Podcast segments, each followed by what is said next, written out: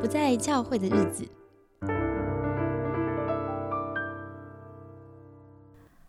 得罪神学院系列第一集：神学教育在干嘛？录制这集节目呢，其实不是要挑衅神学院啦。只是觉得好像谈谈对神学教育的一些反思，可能会引发一些真正专业的神学人有一些不太愉快的感受哈，觉得我们的思虑不周啊，或是批判不够周详，所以好像就会得罪大家。那就直接先跟大家挑明，就是很抱歉，好像会让你不舒服，直接在标题就注明。所以如果你觉得，嗯，你心脏不太好的话，就不用浪费时间听下去。但是为什么我会想录这个节目？是我觉得可能有一些基督徒越来越觉得自己好像想要晋升在信仰，不管是知识或者神学思考上面的能力。那么如果他考虑要更多的进修的话，他是不是可以考虑用神学院的方法呢？还是有其他的可能性？希望给正在思考的朋友一些帮助。那么第一集我们会讨论我们认为神学是什么，也会谈一谈为什么同一所神学院出来的牧者大不同，到底神学教育对于实务现场之间的关联性又是什么？会遇到什么样的挑战和冲击呢？就让我们在轻松闲聊间一起探索看看吧。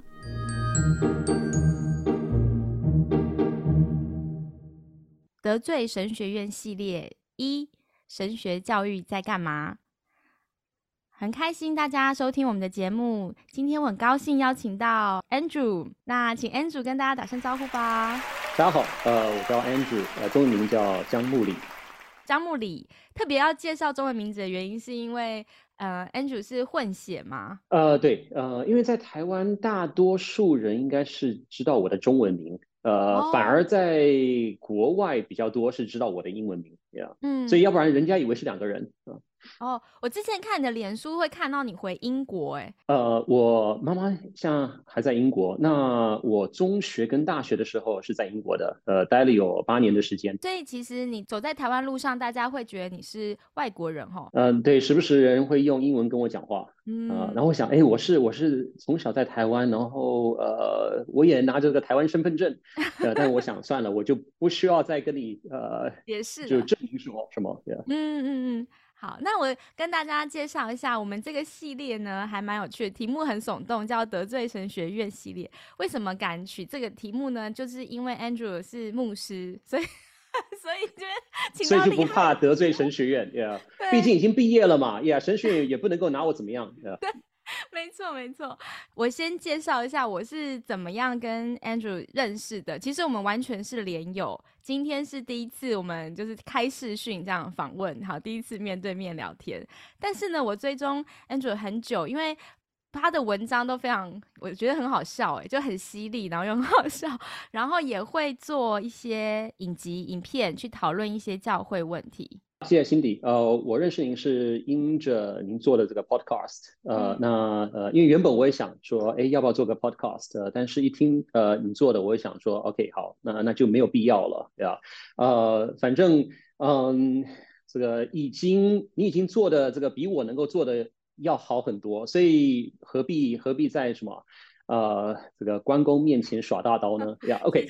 嗯。那呃，我是在英国出生，但我四个月大，呃，就被爸妈呃没有经过我的允许的情况之下就带到台湾，啊，那是一个第一次的这个跨文化的一个经验啊，啊，然后小的时候在台湾长大，去的是一般的国民小学，呃，虽虽然这个一开始这个学习成绩很不好，呃，所以一年级就留级了。呃，我读了一年国一就又回到英国，呃，所以我中学跟大学是在英国读的。大学的时候就就读哲学跟神学，呃，也是因为嗯受到这个唐从容牧师的一个刺激吧，啊，当时我想，呃，高中的时候我听他一次讲道，然后心里想的就是我听不懂你在讲什么，但我一定有一天要能够听。听得懂，呃，所以是所以我就我就大学就就就读那个神学跟哲学了啊，嗯，呃，所以要感谢感感谢这个呃唐老前辈。那我大学毕业之后就到加拿大读神学院，呃，在维珍这个 Regent 啊，那毕业之后就在中国大陆服侍，呃，所以在中国大概有十年左右的时间。呃，二零一四年跟太太回到台湾啊，然后就有了第一个孩子。呃，然后前三个月啊，我又第二次当爸了啊，所以我觉得现在就一男一女，这个人生算是美满了。嗯，现在是人生胜利组啊，一男一女。呃，至少是个好吧？嗯，是。那我我们今天要来讨论这个，其实我们是想要对神学教育有一些反思，然后聊聊天。那你会不会觉得受邀来讨论这个题目会有点压力啊？有没有什么包袱？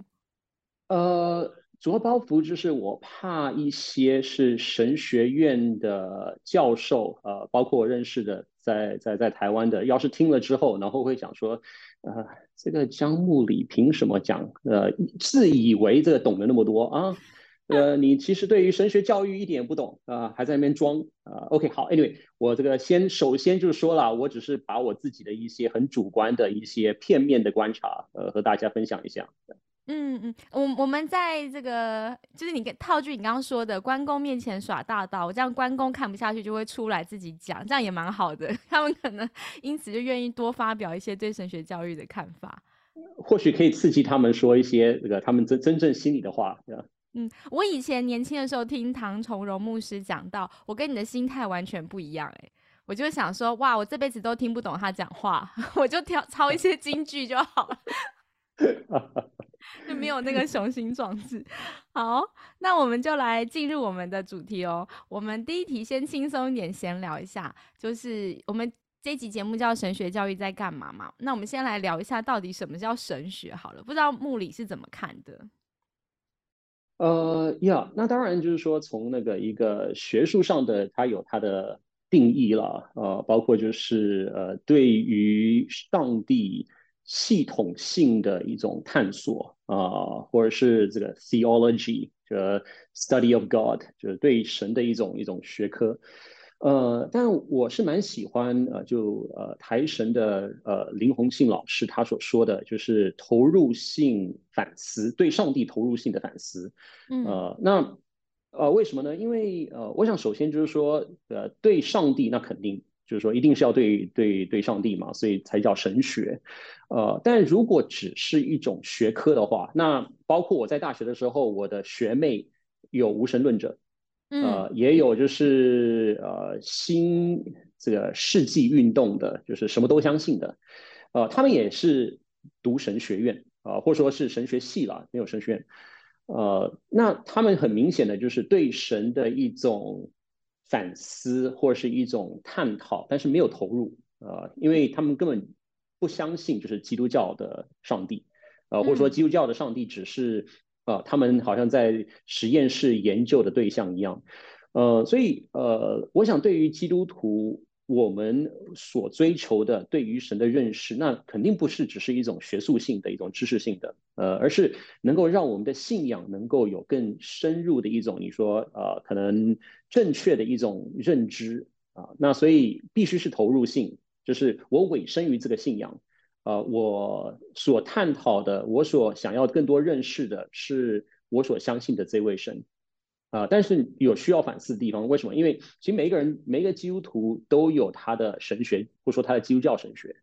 啊，但是啊，你我的神学是否是建立于圣经？是否是合乎于圣经？呃，是否是合理的？是否它有了它的系统性？呃，还是就是说你把呃可能圣经和呃儒释道把它结合在一起，啊，或是把就是圣经和一些民间信仰把它结合在一起？呃，那也可以成为你的神学，但是你这个神学就是没有经过反思，没有经过呃系统性的去整理出来，那只能说它是一种就是呃反而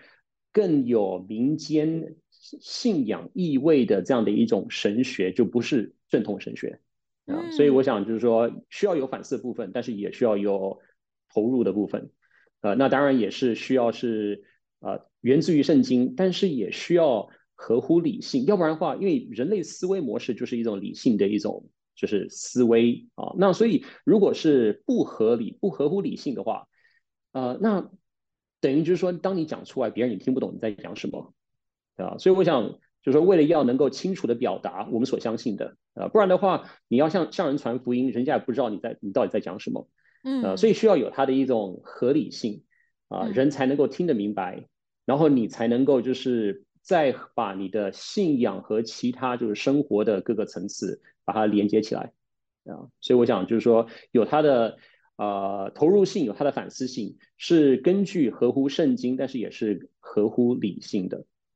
嗯。我我自己觉得，呃，神学是一个每个人都都有的，本身我们就已经有一些想法。但就像你说的，如果没有反思的话，也许我的神神学是混杂了很多我原本的，比方说身处的民间宗教或文化的影响。所以，好像我应该要做神学，我要做出自己的神学，我要自己读圣经或读一些书，产生我的思考。但我也需要透过跟人对话或聆听别人所做的神学，让我自己有一些修正，这样就比较不会。自己形成一个独门独派的很奇特的基督教神学，这样。嗯，呀，对，要不然的话，就是说每一个每一个基督徒都有他自己的神学啊，那我们也不需要去教会，也不需要去听讲道，嗯，呃，反正就说哦，我认识我我认识的上帝是这样的一位上帝，我的耶稣是这样的一位耶稣，但问题是，你的耶稣是圣经里面的耶稣吗？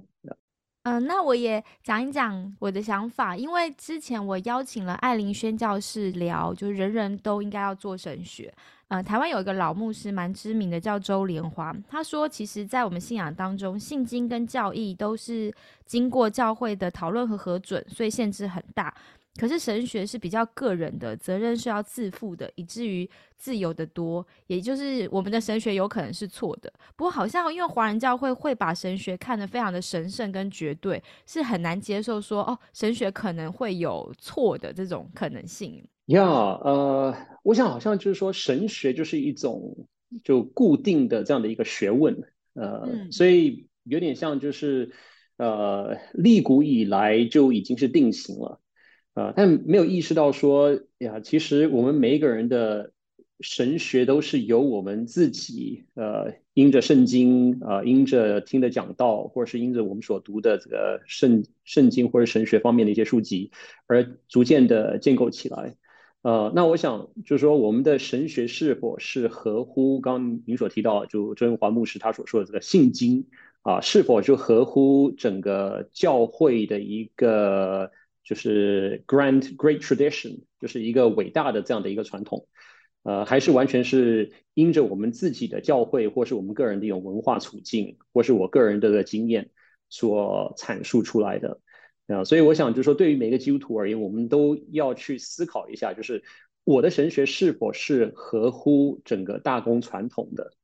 那这样的一个问题，我想我们就需要先对于大公传统有所认识了解，我们才知道就是说，那我的神学是不是是否是合乎的，还是这这只是我的一个呃很有限的一种人生阅历或或基督徒的这个经历呃所建构出来的一个主观，然后甚至可以说是不大符合圣经的这样一种对神的认知。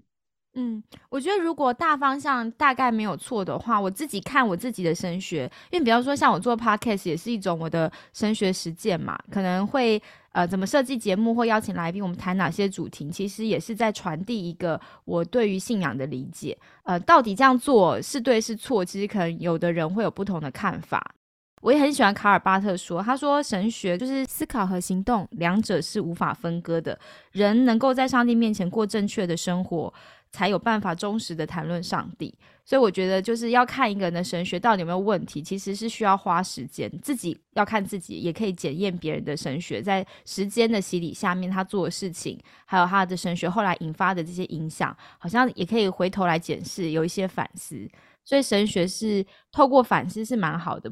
经过交流互相建造，我们的神学才会越来越发展的，好像更更完整或是更丰富。当然，如果有一些信徒觉得就是说算了，我不想想那么多啊，那我就让这个牧师、让这个传道人、让我们的辅导啊，他去做这个反思就好了啊。那当然也是可以了，就毕竟就是说小小的时候，我们也就跟着呃学校老师或者跟着我们的这个家长啊。但我想我们要就是也知道，就是说我们这么一做有它的一种局限性。然后，呃，这样的话，我们其实，在信仰上，其实还算是一个小朋友的一个阶段。你这样讲，我想到其实不只是一般信徒会说他懒得想，如果有的是神学院的学者，他在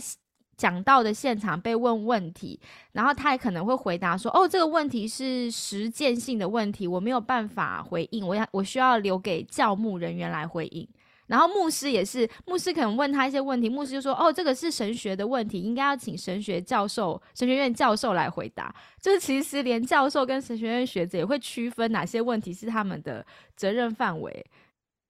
可能就是怕讲讲错话吧，啊。对我我也我我要我要确保，就是说我所讲的是我懂的。那如果是在我的这个所了解的范围之外，呃，那我不愿意就是可能造成别人的误导啊。但我想，可能我们也需要对于牧者，对于呃包括这个神学院的老师，呃，对他们有一个正确的一种就是定位了。嗯，呃，不是说呃因为。他是有这个牧师的这样的一种称呼，或是他是某某神学院的老师，所以因此他讲的就一定是绝对绝对真理。呃，应该就是说把他作为一位可能走在我们前面啊，多走了几里路啊，但并不表示就是说他一定是完全的走对了啊。或许他反而发现就是说我这个走在你们前面，然后我走了这个很多弯路，然后最后是是个死路。啊，所以至少他可以回过头来，然后告诉你，就是说此路不通啊，其实也是一个帮助啦。但是不要把它就放在一个太高的一个位置。哎，那我好奇，Andrew，因为你自己是牧师嘛，你的会友如果问你一些问题，可能比方说很神学性的，不过因为你本身又可以回答神学，又回答教牧，但总之你会有问了你一个问题，然后你觉得这问题其实可能要保守一点，不能直接回答，你会告诉他你真正的想法吗？还是这时候你会怎么处理啊？呃，一般我会装着我懂啊，然后会用很多的一些呃这个理论去 somehow 为我的观点去背书，呃，但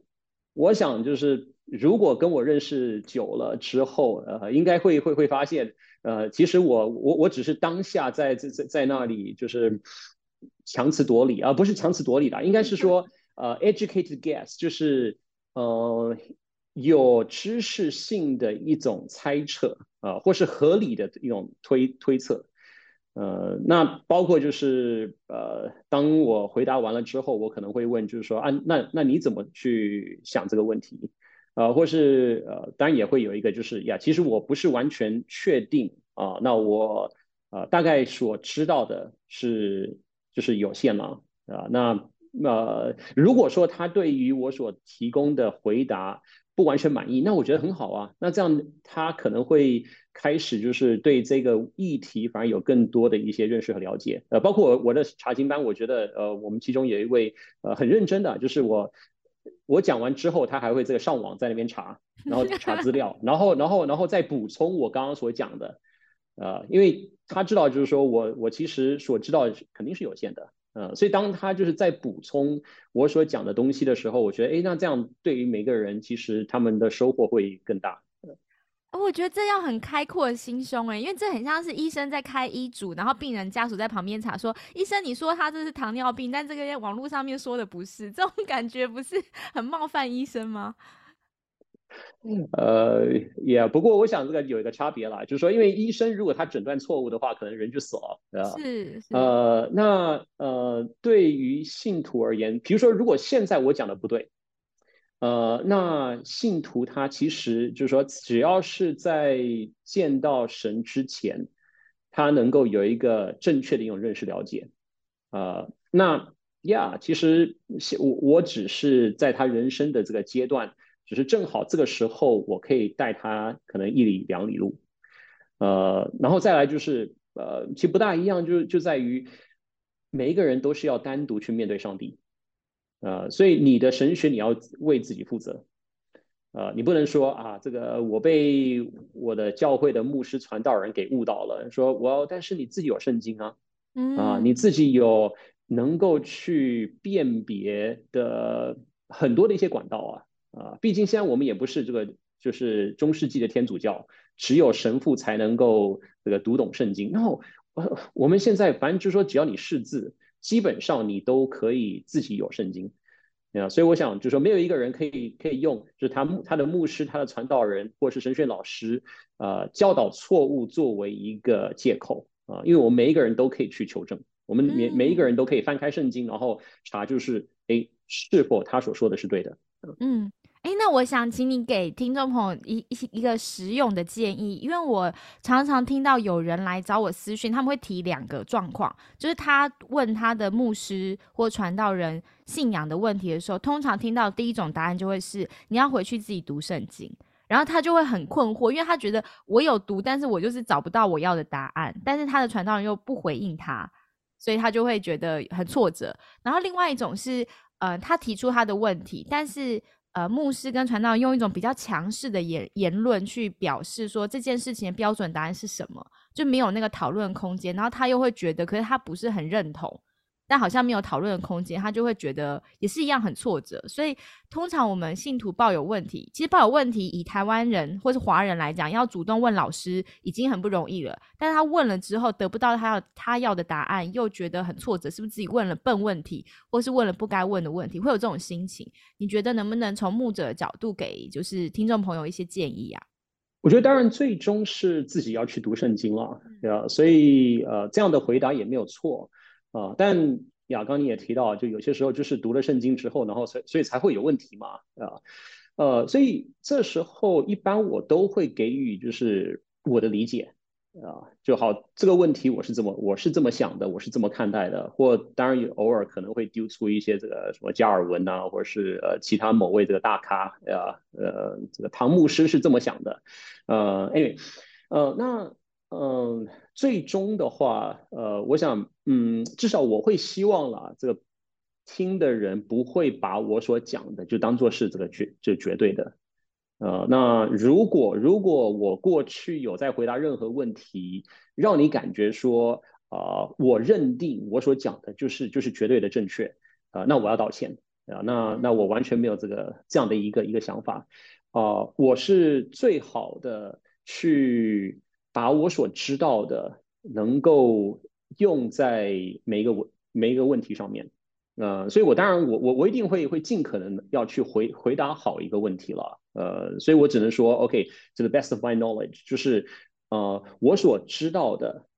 我所能够给予的答案是这样的，呀，那当然。就是如果有其他的一些更好的一些答案，或者是啊，如果你发现就是说，哎，其实呃我所讲的有错误啊，那好，那你一定要告诉我啊，这样的话也可以帮助我，让我下次可以做更好的一个回应。嗯，所以呃，我希望啊，就是说呃，无论是我自己还是普遍这个传道人，呃，我们能够是一种就是嗯，我们没有一个人是师傅，我们其实都是这个徒弟。呃，那或许在现在这样的一个环境里面，我是属于这个呃这师兄啊。那但问题是我们都可以彼此切磋啊。嗯，我觉得这样讲也很释放那个当牧者的压力，不然我们又不是百科全书，不可能他问我的问题我全部都有研究过或理解。但是我们一起去探索这个问题的答案，其实师兄师弟或师姐师妹那种感觉好像就轻松很多。要一般我呃最喜欢的一种。环境啦，就是这个我称之为信仰下午茶啊，这个有些人把它称作为信仰信仰下午酒呀。Anyway，反正不管了，这个那那不是重点，重点是什么？重点是这个信仰的探讨。所以我们就一边这个喝着下午茶，然后一边在聊天。嗯，呃，那要我想，嗯，就说我们把我们真实所面对的一些问题把它提出来，呃，然后我们再一起来来探讨。呃，那可能因为我的身份，所以。一般来讲，我的话会最多，嗯，然后可能有些时候我反而做的是一个结论性的这样的一个一个一个回应，呃，但是呀，我想重点在于就是我们要呃，就说有问题我们可以能够提出，呃，然后不要怕，就是说啊，这个是个笨问题，或是这个你应该这个你早就应该知道这样的一个问题的答案是什么，呃，那我想只要我们有信仰上的问题，我们就应该把它提出来。嗯，呃，然后呃，能够从别人的问题也能够去去思考，啊，哎，我我没有想到这样的一个问题，不过这个问题很好啊，啊，那然后再来就是，其实有些时候根本不是问题的答案，呃，因为很多时候我就是一个礼拜之后，我也不记得我到底回答了什么，就说我的答案是什么。你问说，哎，那个呃，Andrew 牧师，你呃上一次你讲说 A B C D，我说啊，我真的有讲吗？听起来还不错哎，对吧？你确定不是你自己的这个圣灵感动？然后 a n y 嗯，所以我的意思就是说，呃，有时常我们在思考这个问题的这个这样的一个锻炼是更重要的。而不是这个问题的答案是什么啊？所以我是希望啊，就是说我们能够比较是营造一种可以进行一种基督教思反思，或者是一种神学反思的这样的一个环境。我以前也很担心，我问笨问题，或是觉得，哎，会不会谁问了一个问题太简单？但是直到我碰到很厉害的老师，我觉得很厉害的老师就是，不管你问了一个多简单的问题，他的回应会让现场所有的人都得到更深的启发跟思考性。所以好像就问题没有好与坏，其实是回答者或者参与讨论那个过程可以带出来的想象力。所以我觉得好像就是勇敢的问问题是蛮好的。好，那我现在也要开始勇敢的问问题。我们要进入我们今天的主题了，就是呢，第一题问题蛮犀利的，想要问一问，为什么在这个同一所神学院出来的牧者会大不相同？因为我们回归到节目的名称嘛，神学教育在干嘛？所以这题问题其实是我很好奇，就是为什么同样一所神学院的牧者，他们应该受到同样的教育啊，可能出来牧会之后，他们有非常大不一样的风格啊。那不知道 Andrew 你是怎么看的呢？我想有比较正面的一个原因了，呃，那首先就是呃，因为希望就是说我们的神学院、我们的教会不是走偏的，不是异端，呃，那异端有种特质，就是基本上都是一样的，呃，摩门教徒这个大致上他们都有同样的这样的一种就是传福音的方式，然后他们的教义都是一模一样的，但是我们。就是说，作为大公教会的这个特质是什么？就是我们我们是多元化，我们是多种族，然后我们也有很多不同的神学传统，呃，所以因此就是神学院毕业反而不一样，呃，就表明说呀，我们不是异端，呀，我们不是只是有一位呃教主，然后就是每一个人都思考就必就必须要按照这一个教主。呃，他所他所教导的，然后每一个人就是把他的这个教主他所讲的这个东西，把他这个背得滚滚瓜烂熟呀，那那就很可怕了。呃，呀，那呃，当然这个也是有有关联性，就是说我们神学院其实也是希望能够鼓励神学生独立思考啊，所以老师他所讲的和这个学生他所思考的，并且就是说他在可能写这个报告的时候，呃，他所表述的，其实。都会有有有所差异啊，那那反而是好的，呃，因为如果说现在每一个神学神学生他所学习的，然后他所思考的都完全一模一样，他目会在不同的环境所面对的问题会很不一样。那这时候他想，哎，老师是怎么讲的？然后发现，哎，老师没有讲过啊，因为你你就没有一种独立思考的能力，你就没有办法能够面对新的问题的时候。啊，新的一种处境，你就没法能够给予一个比较好的、合理的、合乎圣经的这样的一个答案，啊，所以我想就是说，呃，神学院所教导出来的是一种比较多元化的一种呃学生，那这个也是因为课程会有会多元化啊，就虽然有他必修的，但是也有选修的课程，呃，所以我跟另外一位学生，我们所修的课程，还有就是教我们的老师可能都不一样。呃，那特别是像这个华神，或者是呃，我太也是读圣光，呃，是有不同的就是宗派背景的老师，呃，那他们的神学立场都不一样，对那所以所上的课不一样，然后教授老师他的神学立场也不一样，那这样教出来的学生肯定都会有不一样，嗯啊，除非就是 OK 好这个。同一位老师，如果在一所神学院，比如说我我当时在维珍，呃，蛮有影响力的一位老师叫做这个 J.I. Parker，这个巴克，呃，因为巴克很有名，所以很多学生他们就是因着巴克，然后就去到维珍。那所以这些学生他们可能就是说，他们的思想就是围绕着这个巴克这一位老师，呃，那他们这个同质性就会比较比较大一些，啊，但是如果不是完全就是围绕着一位老师，然后所以。可以从三五位老师都去学学习的话，啊，那这样不同的这种拼装组合，那就那都会不一样了，呃，那我想另外一个原因，呃，就是说不是神学院的这个呃缘故，而是入学的时候这个所谓的这个原材料就不一样啊。所以当你进入到学学校的时候，呃，你是什么样的一个教会背景，什么样一个宗派啊，或者是你是什么样的学历，你大学的时候读的是什么，呃，都会影响你就是毕业之后会成为什么样的一个神学院毕业生啊。比如说啊，我这个我的大学的学弟。啊，现在是现任的英国首相啊，呃，那呃，为什么我跟他有那么大的差别？那很很明显啊，就是因为我们这个我们的基因不同嘛，这个我们这个原生家庭不一样嘛，对呀，我这个我我我娶的不是那个那个首富的女儿嘛，啊，所以呃，虽然我们可能就读同一所学校，但是哎，反而就是他是这个英国首相，然后我是。呃，某某小教会的某某小传道人，这个没办法，原材原材料不同，这个不能不能这个责怪这个厂商啊。呃，我想这个是比较就是正面的原因，呃，但也有比较你可以说一些负面的一些原因啊，比如说学生在神学院期间他们的用功的程度就是不一样啊，有些学生就是很用功。然后可能他平常拿的成绩就是 A 或甚至是 A 加。啊，但有些学生就可能他在课业以外的一些活动更多啊，可能要谈恋爱啊，呃等等啊，然后可能要养家，哎，这个当然这个养家呢，那那那也是好的了，也不能说他就不用功了，但是只是就是说他能够投入在学业的时间会相对要少一些啊，那这时候呃他可能拿的成绩是 B 啊 B 加啊，所以你知道 A 加跟 B 加这个差别是是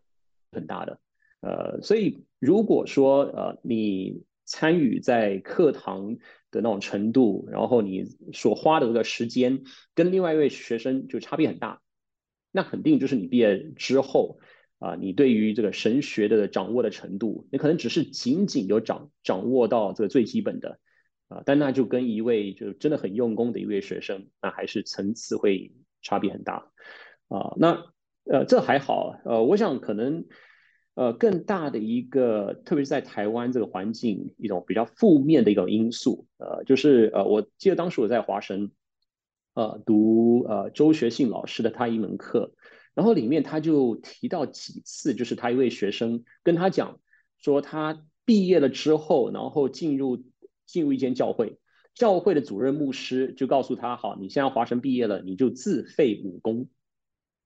哦，那个周老师听了是是应该是蛮错愕的啊，嗯，呀，对对对对对对，然后想说哇，你在你在神学院这个我辛辛苦苦这个教了你那个三年的时间呃呃，anyway 就是其他老师这个都呃就是那么殷勤的要希望能够把你能够。至少就是说，把神学，把这个你该你需要读的这一些，对于以后牧会会有价值、有意义的这些东西，你能够都学完了，然后那个考试成绩，然后都过了，但最后全部丢掉啊，呃，那那那为为什么？我想，呃，可能一个原因就是因为神学院毕业之后，呃，你在教会所必须要做的事情，跟你在神学院所做的是很不一样的。啊，然后甚至有些牧者呃会认为，就是说啊，其实呃你把神学院的那一套直接就搬到教会里面，反而有碍于你在教会的服饰，或者说你很难能够习惯。嗯，呃，那当然呃，我想一个一个原因是因为这个台湾整个一个教会环境啦啊，那所谓这个大环境，比如说如果啊台湾教会大多都是受到这个灵恩运动的影响。啊，但是神学院所教导的反而就比较不是属于这个灵恩传统的，呃，而是比较可能在就是说灵恩运动之前的，呃，像讲那个改革宗啊，或者是路德路德宗，呃，约翰卫斯理，呃，那都是在这个二十世纪的灵恩运动之前的一种教会传统，那那两者就还是有很大的差异啊。那如果说现在教会走的是比较灵恩的。啊，神学里面所教的反而是比较传统的。那这种这种就是呃，你说文化差异还是蛮大的。呃，另外就是教会呃，可能就过去这二三十年比较走的是一个教会增长的路线。那这个也是大概一一九七零年代在美国就是盛开始盛行了，就是说我们教会就要越盖越大啊，然后好像这个一百人的教会就一定要能够达到这个两三百人，然后这个三五百人的教会一定要突破一千，嗯，而，这种思想其实历代过去是没有的，呃，反而这是一个就是一九呃大概七零年代美国的教会才开始走这样的一个教会增长的一种一条一种路线，呃，那所以很明显就是说这样的一个教会增长是一个很近代的呃一种就是潮流。那这个和整个教会历史、教会传统是很不一样，所以因此你在神学院所教的很多，其实并不适用于就是这种教会增长的呃这样的一种潮流呃，或者说你你必须要重新学习了啊，比如说在在神学里面，你可能不会学如何要经营幸福小组啊，但幸福小组它就是一个很能够促进教会存教会增长的这样一种一种方法或策略。啊，那所以你你你在神训所教的，可能所学的，可能对于你想要这个经营幸福小组，可能一点用都没有啊。那这样的话，那如果说你这你的教会它强调的就是呃灵恩啊幸福小组啊，那你就突然间发现就是说哦，那我在神训所学的跟这个没什么关系，那我干脆干干脆就自费武功算了啊，或者就是说你看你不需要自费，呃，反正你就把它就是。锁在一个这个书房里面，呃，然后你就你就就不用再回到那个书房啊，呃，或者一个仓库，反正你就把它全部都丢到那个仓库里面，然后你可能这一生就不会再回到那个仓库，把那个神学院所学的那些东西再搬出来，呃，因为现在教会所需要的，呃，根本就不是你在神学院所学的那一套，啊，我想，呃，如果一位神学院毕业的呃神学生，当他在这样的一种就是追求这个灵恩啊教会增长和就是所谓的实用主义吧，呃这样的一种教会环境里面，特别是当他待久了，那我想可能这个他神学院所学的那一套，大致上可能都忘得差不多。嗯。其实一些大神学家，比方说巴特啊，或是莫特曼，他们做了，嗯，从神学院毕业之后，到了牧会现场，是突然发现他要面对的可能是，呃，一群来自工厂的工人，或是一群农夫或畜牧业者，就他们发现说，哎，我我想要讲的东西，其实我用的语言根本不是这一群工人。阶层的呃会众会有兴趣的，他们也是经历很大的震荡，然后回头去反省神学，重新再思考神学，才提出了，比方说像巴特就会说。神学所承受的任务，就是他应该要服侍教会，服侍教会的主，所以要回到那个群众里面。那我在想，刚刚听 Angel 讲，就是，嗯，其实好像当一个人学生从神学院毕业，成为一个牧者的时候，他也是要经历一个很大的震荡，就是他在学校所学的这些比较知识体系的东西，怎么跟现场实物做整合。可是如果我们没有办法整合的话，就会分割它。有一些东西或有一些书，永远就锁在书柜里了，我不会再。再翻拿出来翻了，但是我现场碰到很多问题，我还是就会用，应该怎么说？好像是人的自然本能，我去想说我怎么解决这个问题，这样就会变有点奇怪。就是那到底神学教育要怎么样帮助一个牧者回到他的现场，有能力整合他所学和他眼前所呃眼前这一群会众的需要，然后自己就是他可以整理出一套他的牧养的实践的一个方向呢？哇，我想呃。这或许是很多神学院都正在思考的一个问题。嗯，那嗯，回到就像卡尔巴特或是莫特曼呢，嗯，那他们确实是就是说把他们所学习的神学和他们当时的处境把它结合，然后找到一个新的方法。但是，但是这个新的方法不是说把他们过去所熟读的神学都给丢掉。呃，而是你可以说是一种一种一种提升，一种升华啊。那可能对于绝大多数的牧者传道人，呃，神学院毕业，然后进入到这个服饰的合场，要能够像这个呃巴特或者是莫特曼，呃，好像有一点难度啊。那为什么他们能够成为这个这个神学大家？呃，我想也是因为他们能够做到这一点，但是呃，不是我们一般的这个这个小传道人能够能够做得到的。呃，那我想可能也是因为我们所就是继承的这个传统，实在是太丰富了，呃，就两千年的这个教会传统，呃，然后神学这个三年其实也只能够这个触摸到这个皮毛了，呃，所以有一种就是觉得就是说要能够把教会传统把这个神学和就是现在的这个侍奉职场要把它结合起来，这个难度实在是太大了，呃，除非是一些就是。天才级的人物，要不然的话，我我我我如何能够做得到？嗯，呃，那或许我们应该要稍微简化一些，呃，也就是说，或许对于大多数的传道人，神学院所教的东西实在是就是太就是深度有点太深，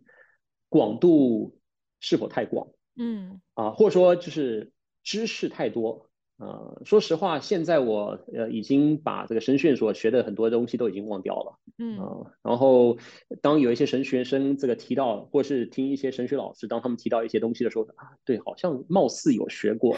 呃，但呃这个十几年前的事情也 anyway，呃，那所以呃，是不是我们太多是着重于就要把就是这。好几道菜都把它就是能够能够把它呃学会呃，然后你会发现就是哎，原来现在这些人他们不根本不喜欢吃就是这个满汉全餐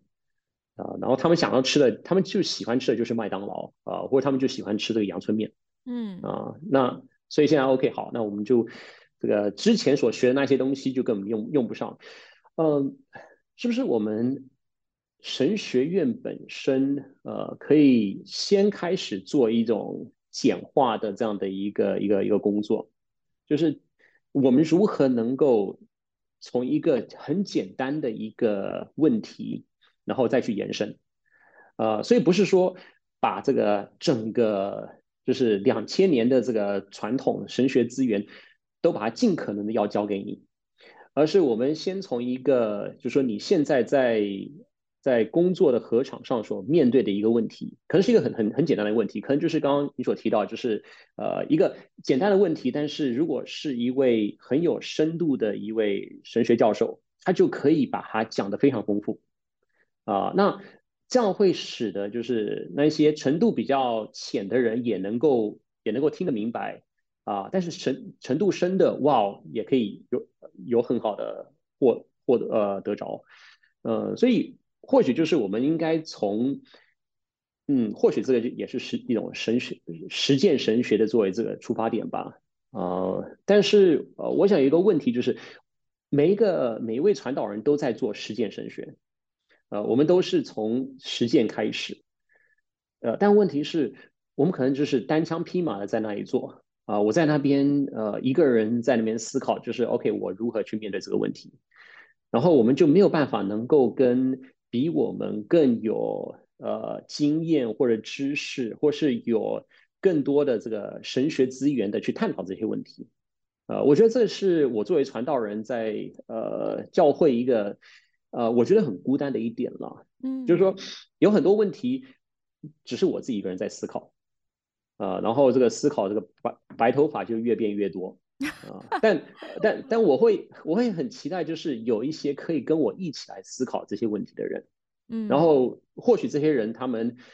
呃就是神学传统掌掌握的比我要好得多，呃，我这个读加尔文有限，我这个读的路德更有限，但是他们就可以就说好，呃，从这个加尔文的神学改革宗神学的角度来看待这个问题，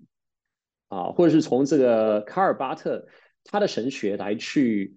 探讨你现在所遇到的这个问题，嗯啊，那我我我反而会觉得就是说这个对我现在会更有帮助，而不是呃，对后我那个十年前读的神学，呃，我所记得的能够应用在这个上面啊，其实说实话，我这个记我已经记不得太多了，嗯，所以我非常有限的这个记忆，然后要。要再把它 somehow 应用在现在这种情况，我觉得其实是很吃力的。嗯，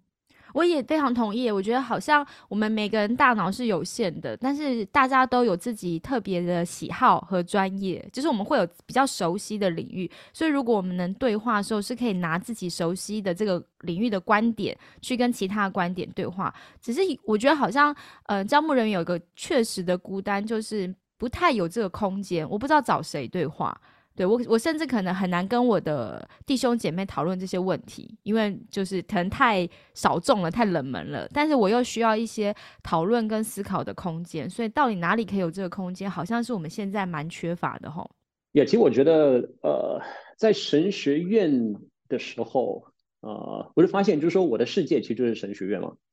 啊，所以所讨论的一些议题，或是呃，就说你问什么样的问题，就决定了会得到什么样的答案。啊，所以我在神学院所问的问题，其实就是限制在这个神学院，嗯，这个四强之内。但当我神学院毕业了之后，我才开始就进入到另外一个世界，啊，另外一个领域。然后我在这个领域里面，我就发现，哎，其实有完全不一样的问题。那这些问题是我之前没有思考的，所以因为我完全没有问这些问题，所以因此我也没有这些问题的答案。嗯，所以反而我会觉得，就是说，这个牧者传道人，特别是已经在教会里面可能这个五年、十年以上的，呃，他们才更知道，就是需要学的是什么，或者说需要去探讨的一些问题是什么啊，他们才知更知道，就是到底神学应该去讨论一些什么东西，而不是。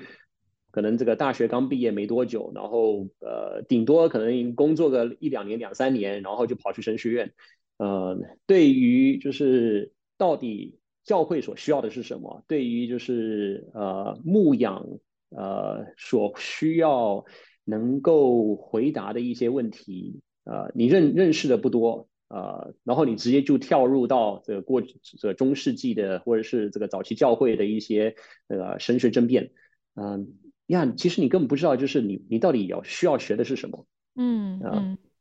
但这也牵涉到，我觉得就是一个很现实的问题，因为其实对很多招募人员来说，很容易害怕被别人看不起，好像自己不知道一些事情的答案，或是自己好像不够。呃，有智慧，所以这种缺乏安全感的情况下面，就很难跟人坦诚相待的讨论一些观点，会想要先保护自己嘛？这个这种呃表现，不见得是出于自私，有时候是一种，就是我确实需要自保啊。因为如果我不能证明我有能力可以，好像带给大家什么时候，也许大家不会那么信任我，所以他就会在这个两难之间，不见得能够很开放的谈出自己的一些想法。我觉得这也是。招募人员的一种困局吧，可以这样讲，也可能是在我们文化下面，我们实在不容许领导者犯错，我们是觉得他们就是榜样，就是模范，就是应该各方面很棒，所以也给了招募人员很大的压力。他就是我们是专家嘛，对吧？对，因为